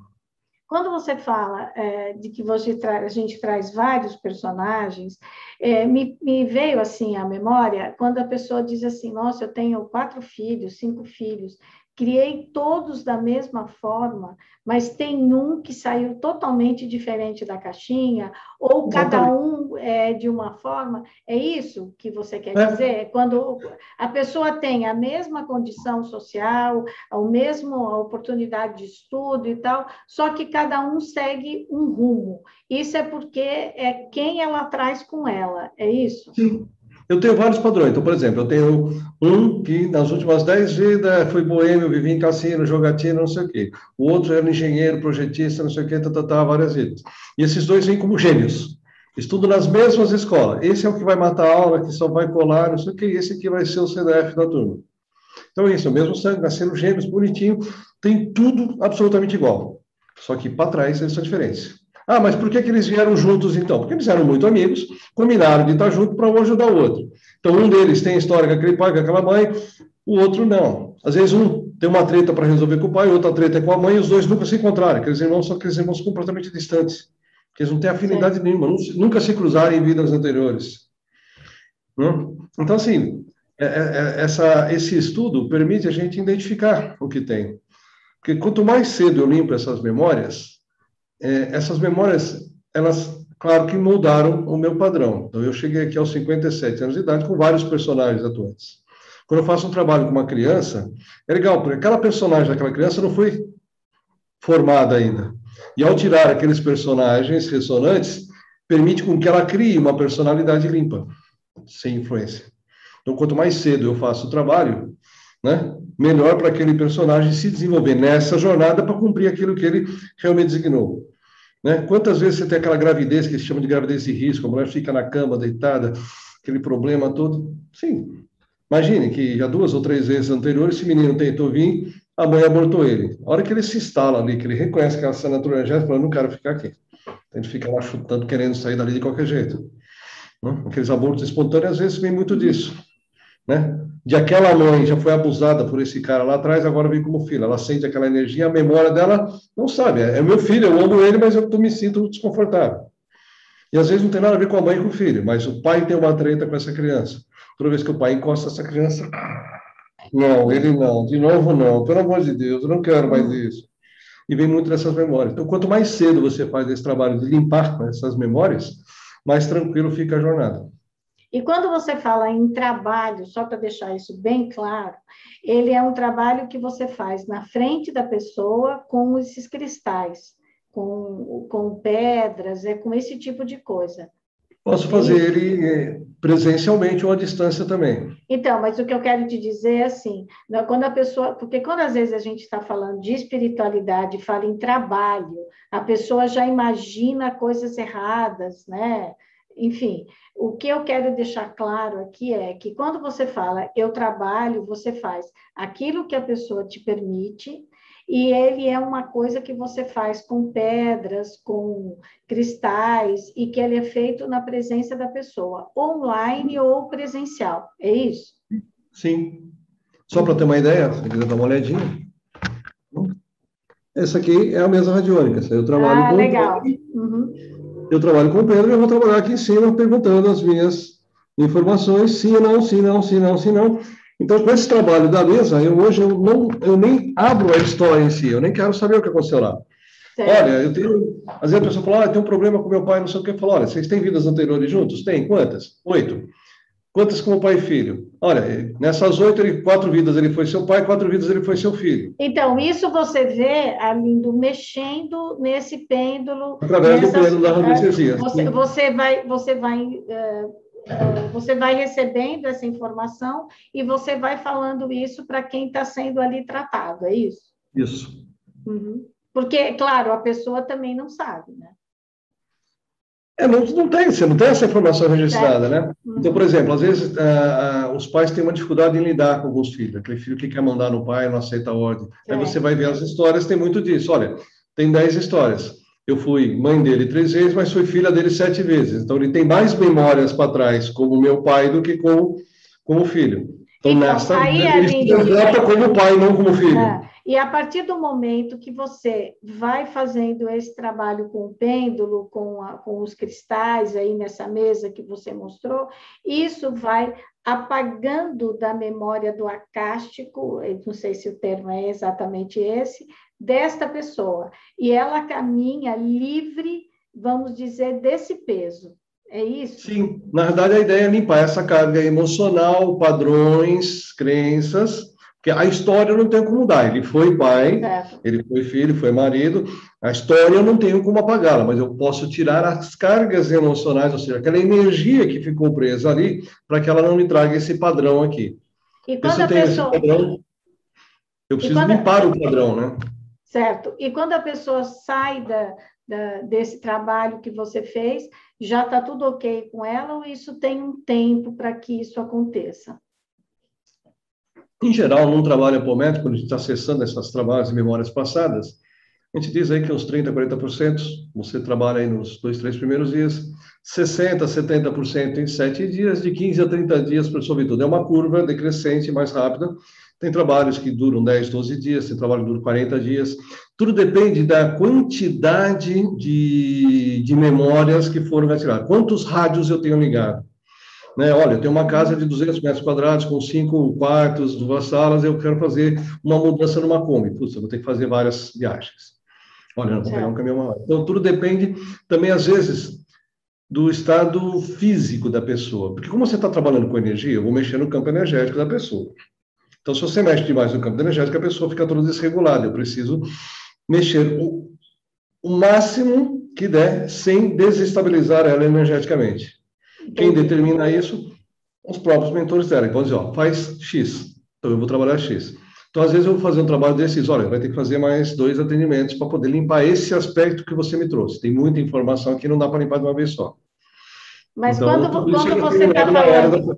É, quando você dá esse número de dias, a pessoa vai apenas um dia estar com você, e daí ela tem um tempo de 30 dias, de é, 12 dias, seja o que for, para que isso seja solucionado. E Exato. muitas vezes, pelo que eu estou entendendo, não é nem o problema que ela tinha consciência de que aquilo existia mas naturalmente na vida dela, depois dessa limpeza, ela se sente mais leve, mais livre para continuar o propósito dela, é isso? Sim. Então, por exemplo, depressão é um caso dos mais difíceis de se tratar, porque eu disparo vários garitais tristes. Então, triste, triste, triste, triste, tristão. Estou cheio de tristezas, mágoas, angústias, desespero, tudo lá de trás. Então, eu vou trabalhar esse fato atual, vou no psicólogo, é uma perda muito grande, né? Ou de um cônjuge, dos pais, do filho, sabe? Aquela perda vai me causar uma dor, eu vou ter que trabalhar esse luto. O problema é que você tem várias histórias de perda, e naquelas outras vidas eu também já perdi essa pessoa. Então, eu fico aqui trabalhando isso, trabalhando isso, trabalhando isso, não consigo que aquele outro rádio for ligado. Então, ao você desligar isso aqui, aquilo deixa de reverberar. Então, aquele negócio que estava carregado, pesado, vai ficando mais leve. É como se eu tivesse com uma mochila cheia de pedras, eu vou tirando as pedrinhas dentro da mochila, a caminhada vai se tornando mais leve e mais fácil de trabalhar. Então, durante o dia a dia, você observa que vai dando essa leveza, né? Olha, eu acordei alegre hoje, estou feliz, já não estou mais me sentindo triste. Então, assim, eu tenho relatos, assim, fantásticos de mudanças, assim, absurdas de, de sentimento, de, de comportamento por conta de você desligar, né? Você vê que tudo aquilo era o personagem que estava naquele estado, não era eu, mas uma vez que ele foi gatilhado, ativado, ele fica ressonando. Então, é como se eu pegasse vários personagens que estavam presos naquelas histórias e mandasse para um hospital. Chega no hospital e fala, ah, não, você só teve arranhão, passa aqui uma meteora da alta na hora. O outro tem alta no dia seguinte. Então, todo dia você vai tendo alta, alta, alta, alta, alta. Então, conforme você vai dando alta para esses personagens, até zerar o prazo. Por isso que esse prazo pode ser maior ou menor, depende da quantidade de personagens, vamos dizer assim, que vão ser trabalhados e encaminhados para um hospital, vamos dizer assim, analogamente, né? Levá-los para um hospital espiritual para serem trabalhados até ter alta. É... Relembrando lá o filme Nosso Lar, você vê uhum. que ele morreu ali no filme, ele fica um tempo numa zona umbralina, aí quando ele chega, ele fica no hospital um tempo lá, deitado na, na maca, para depois ele começar a fazer uma coisa. Então, assim, tem um tempo todo de preparo e restauração daquele campo energético. Você vê que só tinha água ali, o cara vinha, aplicava uhum. uma frequência naquela água, ele tomava aquilo até restaurar energeticamente aquele corpo. Basicamente, certo. o que a gente faz é isso, é restaurar energeticamente aquela estrutura que ficou presa naquela história. Certo. Agora, e qual é o tipo de problema que você mais recebe? A pessoa já chega e já diz, ou a pessoa chega e diz: a minha vida não anda, não sei o que está rolando comigo? Olha, aqui chega de tudo. Então, você vai trabalhar linhas de relacionamentos, vai trabalhar a parte emocional, não? É, tem a parte financeira, prosperidade, trabalho, né? Você tem a parte física, saúde, de pessoas que têm reflexos, que isso não acha doenças, ou são doenças recorrentes. Então, é, sempre tem um, um, foco específico. Quando eu falo, minha vida está toda de ponta cabeça, o corpo está fodido, está tá, tá tudo arrebentado, né? O que acaba acontecendo? Então, pirâmide de Mado, eu preciso trabalhar primeiro a parte física, depois a parte emocional, aí eu vou trabalhar com essas duas coisas estabilizar eu vou trabalhar relacionamento e prosperidade. Não adianta eu querer trabalhar sua prosperidade se seu físico está ruim. Você não consegue nem sair de casa, não consegue nem respirar direito, você está cansado, está exausto. Como é que você vai querer trabalhar a prosperidade? Você chega lá para fazer entrevista de emprego, é assim, né? Todo torto. Não tem como. Hum? Mas tem coisas que são muito pontuais. A pessoa vem para trabalhar uma questão muito pontual, você tra abre aquele cenário, resolve. Hum? Então, e, assim, também, assim, e também tem casos que a pessoa não sabe o que ela tem. Ela chega e diz, eu não sei o que acontece comigo, minha vida não anda. Deve ter, deve ter casos assim. Aí, ao abrir a frequência, eu vou perguntar exatamente, olha, o que, que nós vamos trabalhar aqui? Olha, nós vamos trabalhar 57 aspectos hoje. Tem quatro de físico, tem oito de medos e tem mais 40 e tantos aqui emocionais. E isso, que isso é você que vai vendo a hora que você vai através mexendo. Da mesa. Uhum. Através dessa Como é que você chama a mesa? Mesa radiônica. Mesa radiônica. Tá legal. Mesa radiônica são. Você tem vários modelos no mercado, né? Cada mesa radiônica, ou seja, ela usa é, a radiônica com, ou seja, gráficos e símbolos, através da radiestesia, que é a leitura dessa informação através do pêndulo, com uma finalidade específica. Esta, em particular, é para resgate alma, ou seja, é uma mesa apométrica para que eu limpe essas memórias, limpe essa energia que está nas memórias. Então, ela não tem nenhuma ligação com religião, com nada, nada. Ou seja, eu dou comandos para limpar energia com energia, como se eu estivesse aplicando um reiki ali naquele paciente. Sim. Ou seja, movimentação de energia pura através do pêndulo. Agora, Os cristais são exatamente para potencializar essa, essa movimentação da, da energia. Agora, você era uma pessoa, um técnico, né, um estudioso, um trabalhador da TI, né, da tecnologia da informação, que é a ciência exata. Aí você vai para esse campo. Como que os seus amigos de infância, os que trabalharam com você, veem esse seu trabalho hoje? É, então, alguns simplesmente se afastaram, né? Você é um louco. Alguns acham você louco, ou não? É, então, louco, ovelha negra, essas coisas. Louco, acho que foi a coisa que mais ouvi na vida inteira. Hum. Porque mesmo dentro da, da informática, né, na minha vida sempre... E ainda para ajudar, sou aquariano, né? Aquele cara que já olha 10 anos para frente. Então, eu sempre eu não consegui olhar as coisas. Sempre, eu sempre procurei respostas, então, técnicas científicas, embasamento para tudo aquilo que eu fiz na minha vida. Então, você vai para uma área de exato, fiz técnica eletrônica e fui trabalhar com informática. Então, assim, cara, é 0 1, uma coisa é binária. Você tem dois estados para trabalhar e você não sai disso. E, mas aí foi o que aconteceu. Numa fase que eu estava da minha vida, parou. Simplesmente minha vida desmontou é que você chega no fundo do poço. Legal no fundo do poço é que você toma um impulso para poder sair. E foi quando eu encontrei um amigo, falou, cara, vai lá, conversa com esse amigo seu aqui, tá. Eu cheguei lá, não fazia a mínima ideia do que eu ia fazer naquele local, mas eu queria o resultado, porque ao encontrar ele, que estava num estado tão ruim quanto o meu, ele tava, parecia que estava flutuando assim, né? Ah, que legal. E aí, passei o dia lá no espaço do, do Maurício, e na hora de ir embora, né, ele falou alguma coisa, eu vim com uma palavra na mente, né, foi um processo de, de cura uma empresa grande, e eu fiquei com uma palavra na mente. Na época não tinha Google ainda, né? Fui abrir o cadeia ali, falei, vamos pesquisar aqui. A palavra era Oasca, até eu chegar no Ayahuasca, uhum. que é a bebida usada dentro da religião do Santo Daime para fazer a, os trabalhos de expansão de consciência. Foi muito interessante, porque ali, ou seja, eu, né, fui acessar as informações diretamente na fonte. E passei três anos nesse processo, né? Fui acolhido por pessoas que não me conheciam, me tiraram ali do fundo do poço, e para retribuir né, aquilo que eu tinha recebido na casa, eu acabei ficando lá ajudando eles. Né? No final ali do, do, processo, a gente atendia 200 dependentes químicos por fim de semana. A gente sai da Cracolândia, hoje tem carro, casa, está casado com filho, assim, vê as mudanças de vida, né? Que, que você vê o resultado acontecendo, então assim, você fala, meu. E aí, quando chegou ali, sim, aí eu comecei, fui estudar o caminho vermelho, fui para o xamanismo, fiz o curso de terapeuta xamânico lá numa universidade, fui estudar Reiki 1, 2, 3, 4, Light Healing, Manify Healing, Cura Atlante, fiz quase todos os cursos, Rodrigo Roma, apometria, psicoterapia reencarnacionista. Então, assim, aí eu fui começar a estudar o, o outro lado, fui buscar informações para entender como exatamente toda essa estrutura energética funciona, ou seja, como você manipula a energia, que está tudo ligado com a física. Né? A física quântica vem em cima disso. Você vê o Amish Goldsmith, que é um físico quântico, vem falar palestras de espiritualidade. Você não vai falar de espíritos. Nós somos espíritos, né? Você entra e sai de um corpo. Se você faz uma projeção consciente, você vê seu corpo ali, sua consciência está aqui, ou seja, sim, eu sou uma consciência. Então, eu tenho um veículo de manifestação de carne e osso, que acaba, mas eu continuo. Né? Então, ter esse entendimento como experiência é que foi, para mim, a... o legal do começo da jornada, porque eu fui vivenciar isso na prática. Então, como eu era um cara extremamente cético, técnico, eu fui vivenciar aquilo. Então, eu falei assim, ah, é assim que funciona? Porque a minha primeira grande briga na vida, né?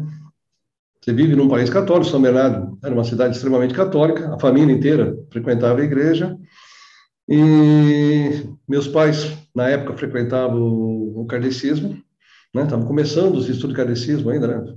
Nasci em 64. E aí eu me lembro, no começo de 70, todos meus amiguinhos indo, começaram a fazer a primeira comunhão, e eu cheguei para minha mãe, meu, que história é essa? Todo mundo está fazendo, nem menos eu. Né? E vem aquela ah, não é todo mundo, tudo bem. Eu falei, não, eu quero. E aí eu cheguei na segunda aula. Então, no primeiro dia, a ministra já tinha explicado como Deus tinha criado o mundo em sete dias, aquela coisa toda. E aí, no segundo dia, né? Então, Deus criou é, o Adão e a Eva. Aí eles tiveram dois filhos, o Caim e o Abel. Aí o Caim matou o Abel e foi para a aldeia vizinha. Eu, anjo, meus sete, oito, nove anos de idade, levantei a mão e falei, que aldeia? Né? E aí a ministra me botou de frente para a parede, você não pode questionar a, a palavra de Deus. Não me respondeu a pergunta até hoje. Né? E dali para frente entrou numa orelha e saiu na outra. Falei, bom, você não consegue responder uma criança de 8, 9 anos de idade uma pergunta simples dessa, não sei o que eu estou fazendo aqui. Mas aí já estava lá mesmo, acabei ficando. Então, sempre fui buscar, né? Então, assim, o próprio Papa já falou, claro, Adão e Eva é mais ou menos o Big Bang da ciência, ou seja, é um ponto, ó, começa daqui para frente, porque não dá para explicar isso daqui para uhum. trás. Então, assim, tem algumas coisas que foram colocadas em sentido figurado, as pessoas levam ao pé da letra. Então, né, a maioria não lê a Bíblia, a maioria vai na missa ouvir a interpretação que o padre acha que entendeu daquilo que ele leu da Bíblia, que é um instrumento complexo. Né? Então, eu já estudei várias eh, religiões, né? vários livros de vários assuntos, de vários temas diferentes, para ver qual é a visão que você tem lá no hinduísmo, no taoísmo, no budismo, como é que você enxerga o mundo né? de maneira diferente. O Alcorão é lindo, tem passagens lindas, só que tem um momento do Alcorão que ele diz que o homem pode ter quantas mulheres quiser, que essas mulheres têm que servi-lo. Falei, peraí, foi um Deus, uma fonte superior que diz que alguém vai ter que servir o outro? Aonde isso está escrito? Né? Que criatura suprema vai colocar o outro em papel de submissão dentro de um processo de experiências? Então, claro, há distorções, né? homens escreveram os livros e alguns foram distorcidos dentro dos ensinamentos, mas todos são caminhos que te levam à fonte. Seja lá Deus, Pato, Pan, Han, grande arquiteto do universo, Zé, cada um chama de alguma coisa, ou seja, tem uma fonte geradora em cima de tudo isso, que é para onde a gente vai convergir no caminho de volta, né? Então, quando muitos também também tem muitos vídeos, né, principalmente aqui no YouTube, que falam assim: declare ao universo o seu desejo, manifeste o seu desejo.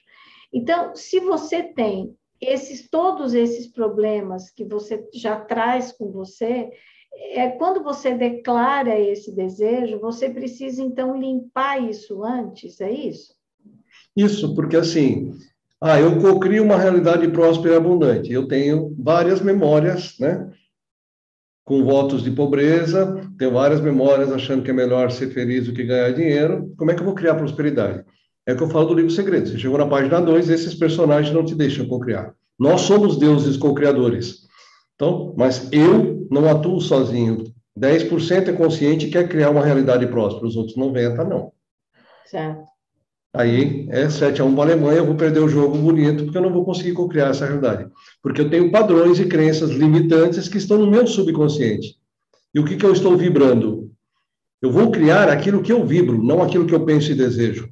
Essa que é o grande erro. As pessoas pegam aquele papelzinho de manhã, eu decreto para o universo que eu sou lindo e próximo, eu decreto isso, eu decreto isso, eu decreto isso, eu decreto isso, fica lendo aquilo que não está garela. Uma coisa é você ler, outra coisa é você intencionar. E o problema é que tudo que eu intenciono como co-criador, né, é o 100%. Os meus 10 conscientes, meus 90 subconsciente. Então, enquanto eu não limpar essas crenças limitantes, esses padrões, hum, eu não vou conseguir criar essa diferença de prosperidade que eu quero, seja ela de saúde, financeira, amorosa, seja. Eu vou essa... atrair no meu campo aquilo que eu estou vibrando, não aquilo que eu desejo. E aquilo que e essa limpeza faz através desse trabalho que é fractais de alma, é isso? Sim, eu vou ajudar a limpar essas memórias todas atrás para que eu consiga trazer a minha vibração para cá e começar a co-criar a partir desse ponto de vibração. Tá legal. Nossa, é bem interessante, né? Eu diria para você que é complexo, né? Isso tem muitos termos, assim, que a gente ouve muito pouco. Então, na hora de interpretar ou de entender, né? É muito, mas é muito eu, eu, eu normalmente digo para as pessoas assim, sinta, porque como você, o corpo, tem glândula e você está vibrando isso, sinta como fica a sua vibração, sinta como fica a sua mente, o seu dia a dia, veja como fica a sua percepção, porque você vai perceber as coisas diferentes. Porque a hora que você diminui o ruído interno, eu começo a ouvir melhor, a ver melhor, eu começo a entender melhor o que está me permeando. Eu começo a entender o meu meio. Eu vou olhar aquela cena que eu achava absurda e de repente não é tão absurdo assim. Aquela pessoa que eu admirava demais, de repente não é tão admirável assim. Aquele que eu achava meio esquisito, de repente é um cara interessante, porque agora eu estou começando a ver com outros olhos. A minha realidade começa a ficar ampliada, a minha sensibilidade aumenta, a minha intuição aumenta, eu começo a enxergar melhor as coisas. Claro, eu jogo minha vibração para cima, eu vou começar a criar uma realidade melhor e diferente. Certo. Agora, isso, esse trabalho, ele depende, essa limpeza dos fractais de alma, ela depende só do seu trabalho ou ela depende também de uma atitude da pessoa que passa por esse trabalho? As duas coisas, porque lembra quando a gente estava no ginásio, chegávamos a mim, vamos matar aula, vamos matar aula, a gente já estava com o caderninho debaixo do braço, falou, nós vamos. Você já matou a aula, você agiu por pura influência nós somos influenciados pelas nossas partes, as nossas memórias, que estão ali trazendo aqueles padrões de crença. Então, eu posso desligar todos os amiguinhos que te chamam para matar aula. Agora, se você quiser matar aula, eu não posso fazer nada. Então, tem o trabalho da, da reforma íntima, que ninguém quer. A maioria das pessoas querem uma, uma varinha de conta, faz play e muda todo o universo. Me dá aqui os seis da Mega Sena, que é fácil. Então, é, como, é como eu digo, a pessoa ela, ela acorda, não, ela dorme gorda e quer acordar magra, é impossível. Sim, uhum. é impossível. Né? Então, assim, olha, agora que você não tem mais ninguém que te chama para matar aula, vem cá. Ó, você pode faltar 25% nas aulas, você escolhe os dias para matar aula, não matem em dia de prova, nem em dia de revisão, que você vai perder um conteúdo muito importante. Então, você ensina a pessoa, então ela vai ter que mudar o padrão. O problema é que você quer mudar um padrão, Agora, todo dia tem aquela meia dúzia te enchendo, te chamando. Então, você às vezes até quer, mas não está conseguindo. A pessoa está até no movimento de fazer a mudança, mas não consegue. Né? Sexta-feira, fala, ah, vou ficar em casa hoje, vou assistir o Netflix aqui, já estou lá de pantufa, sossegadão, daqui a pouco chegam os amigos, já passaram no esquenta, chegaram tudo louco, vamos, vamos, vamos, vamos, vamos, daqui a pouco você... Três horas da manhã, o que, que eu estou falando com esses caras aqui? Você agiu por influência deles. Agora, se eu tirar essa influência, é mais fácil eu fazer aquilo que eu programei. Não, eu vou ficar em casa, não vou sair, vou ficar aqui vendo meu Netflix tranquilo, sossegado. Entendi. Então, é e isso. Essa, e essa influência... Às vezes a pessoa está no processo, no movimento de querer mudar, mas ela está se sentindo presa, ela não consegue. Meu trabalho é cortar essas coisas para mudar. Agora, se a pessoa não quer mudar, você vai lá, desliga tudo isso aqui, ela vai continuar sentada lá parada, olhando para o céu. Eu preciso do movimento dos dois lados para poder fazer a coisa funcionar. Certo. E quando você diz que a pessoa não quer, é, tem essas pessoas, é, são ah, memórias da, da, da, própria pessoa que ela traz de outras vidas. É isso Sim. que nós estamos falando. Você citou um caso agora, por exemplo, ah, eu vou dormir gordo e quero acordar magro. Uhum. Por que, que eu sempre saboto a minha dieta? Uhum. Dois, dois tipos de personagens muito clássicos me fazem isso. Primeiro, os que morreram de fome. Em algum dia qualquer que eu pulei uma refeição, me deu aquela fome desesperada, eu dei um gatilho e disparei uma vida onde eu morri de fome na sarjeta. Então, por mais que eu hoje fisicamente coma, às vezes estou até passando mal, eu ainda, na minha mente, eu estou com fome. E eu estou sempre comendo. Cinco em cinco minutos eu abro a geladeira. Porque as pessoas engordaram na pandemia. Primeiro que agora você já nem sai de casa nem anda. E você está em casa. Quem está em casa, cinco em cinco minutos, você abre aquela geladeira vazia procurando alguma coisa gostosa para comer. E aí, imediatamente na vida seguinte daquela que morreu de fome, você já tem um personagem que comeu demais. porque o anterior já morreu de fome, então naquela memória anterior que era de fome, como, como, como, e aí você tem aquelas obesidades mórbidas, 200, 300, 400 quilos. Então tem dois grupos de personagens que podem atrapalhar a sabotar a dieta, essas que morrem de fome e essas que comem o dia inteiro. E eu estou tentando ter um equilíbrio aqui, esse aqui quero comer, quero comer, quero comer, quero comer, essa aqui eu quero comer, eu quero comer, eu quero comer, e você come. Então você tem uma linha de sabotagem que está lá na minha memória subconsciente. Então, às vezes, eu até estou tentando, comprando a comidinha certinha, estou fazendo bonitinho, e eu estou sabotando a minha dieta. Porque no meu subconsciente eu tenho esse tipo de padrão de memória. Às vezes, a comida é só um, não só comida, a comida, a bebida, as drogas, o sexo, as compras, ou seja, essa linha de compulsão, eu preciso descontar as minhas frustrações, raivas, medos, fobias, tristeza em alguma coisa. E ao fazer aquilo, meu corpo tem prazer e eu dou aquela calmada. Então, o que que acontece? É, tem um desconforto, né? Tem aquele rádio ligado, ou seja, meu corpo está tocando aquelas frequências, eu não sei de onde vem, então quando eu bebo, quando eu como, quando eu vou fazer uma compra, né? Aquele, eu jogo a minha frequência aqui em cima, meu corpo fica feliz e fala, ah, que bom. Aí, quando volta tudo para trás, aquele desconforto está ali ainda. Então, por isso que meu trabalho, meu trabalho é limpar essas frequências aqui, desligar esses rádios. Porque a hora que aquela frequência baixar, eu não tenho mais a necessidade da compulsão de ter que comer ou beber para me causar. Porque a grande maioria dos vícios, na realidade, são emocionais. Óbvio, né? Eu já tenho com várias vezes tristeza, abandono, tristeza, abandono, rejeição, tristeza. Então, em algum momento qualquer lá na minha jornada, eu comecei a beber para esquecer tudo isso, tirar aquele desconforto. Então, eu criei uma linha de vício. Então, eu tenho um padrão de descontar as minhas frustrações na bebida. O outro tem o padrão de descontar na comida. O outro tem o padrão de descontar nas drogas. Então, assim, eu já tenho uma memória de um ponto de fuga. E eu vou repetir esse processo aqui, é, porque eu já sei fazer isso há várias vezes. E isso é hereditário de várias vidas passadas, não é uma hereditariedade familiar. Sim, é meu. Se nas últimas dez vidas eu descontei é daquele, é daquele indivíduo, não tem a ver com a hereditariedade genética da família física. Eu posso até receber um reforço genético. Então, eu tenho como padrão, nas minhas últimas dez vidas, descontar no álcool. E meu pai também tem. Então, eu recebo da genética dele esse padrão e eu tenho o meu. Porque às vezes você fala, uma criança, dois, três anos de idade, nasce, é, puxou o pai, olha como ele é nervosinho que nem o pai. Não, três anos não deu para desenvolver nada ainda. Ele já é nervosinho há várias vidas. Não puxou nem o pai nem a mãe. O padrão de comportamento é você. Você se comporta como você era antes de morrer. Entendi. É, não tem esse, ai, puxou isso, puxou aquilo. Ah, é assim porque viu um filme. Hum, não. Esses dias mesmo, apareceu um menino para eu trabalhar aqui, está na, não sei se ginásio, colégio, está nessa, nessa faixa escolar ali, e foram ler um livro sobre a Segunda Guerra. Dali para frente, aquele moleque alegre, festeiro, não sei o que, tá, tá, tá, não saía mais do quarto, já quase não comia, sabe? Aquele quadro depressivo, pensamento suicida, um desconforto totalmente, não sei o que, que aconteceu. Eu li um livro sobre a Segunda Guerra, assim, na vida anterior, ele morreu na Segunda Guerra numa câmara de gás. Começou a desenvolver um monte de fobia, de não sei o que, de, tá, tá, tá, porque gatilhou a memória dele de ter morrido na Segunda Guerra. Então, assim, cara, estou estudando na escola e isso foi um gatilho. Então, os gatilhos podem acontecer, então... E aí, o que acontece? Dia. Aí você faz essa mesa com ele e esse menino volta ao padrão normal. É, na verdade, eu vou lá resgatar aquele, aquela memória que está presa lá na câmara de gás. Falar, acabou, você já morreu e nasceu de novo. Vamos embora, acabou o desespero. Ah, então, daquele ali, ou seja, todo aquele sentimento que era do personagem que estava morrendo dentro de uma câmara de gás, deixa de reverberar aqui.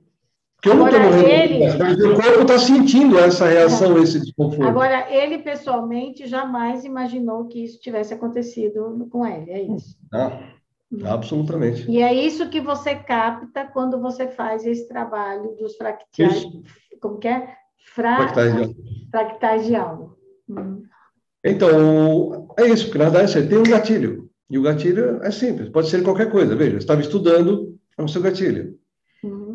Né, eu tinha um amigo, ele tinha um veleiro, todo fim de semana ia velejar, e assistiu aquele filme do Titanic, putz, disparou uma memória onde ele morreu afogado meio catastroficamente, ele não conseguia pisar no barco mais.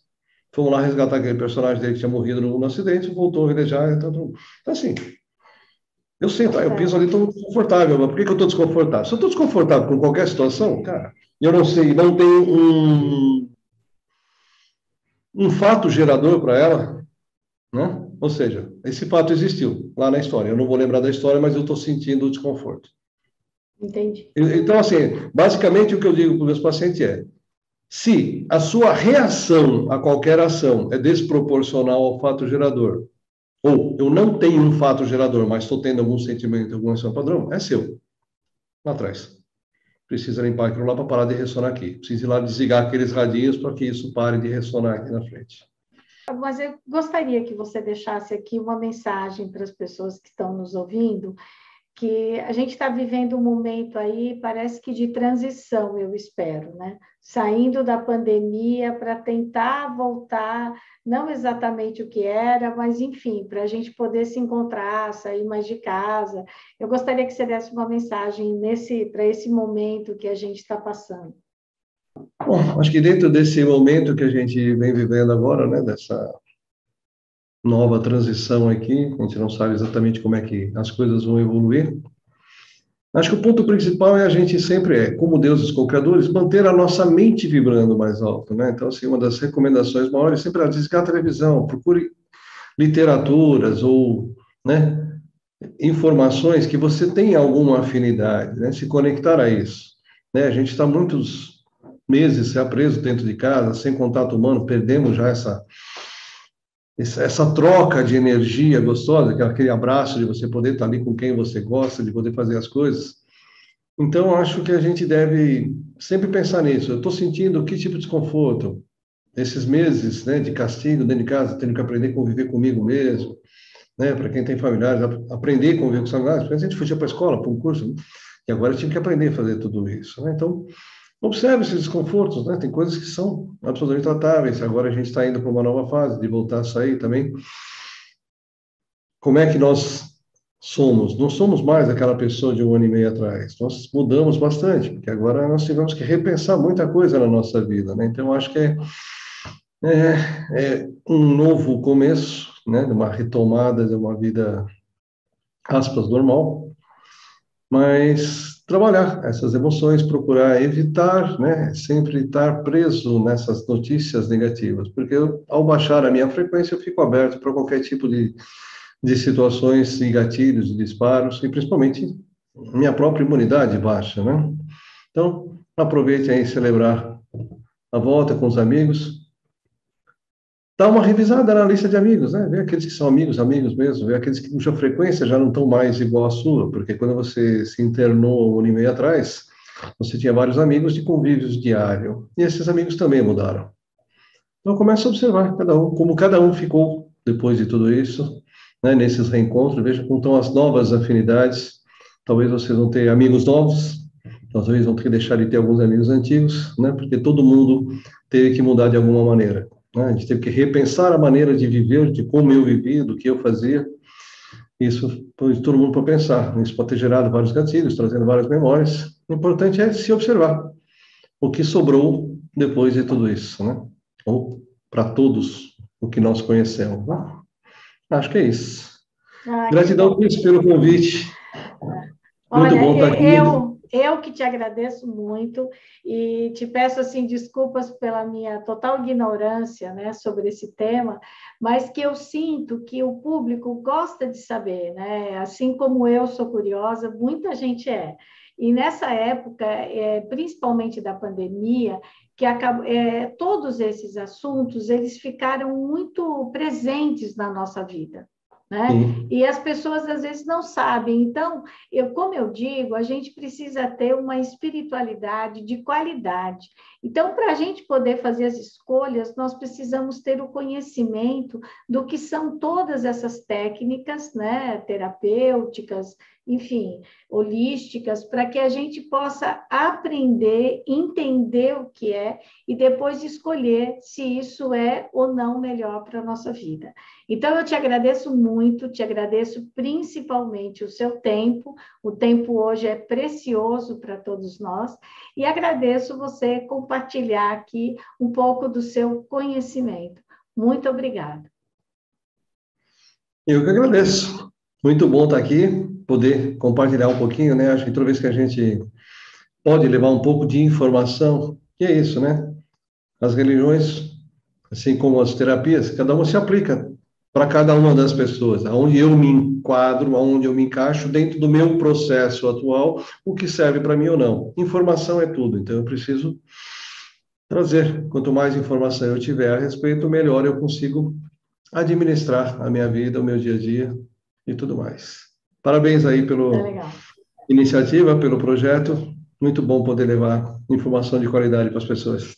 Muito obrigada, eu agradeço muito. Obrigada.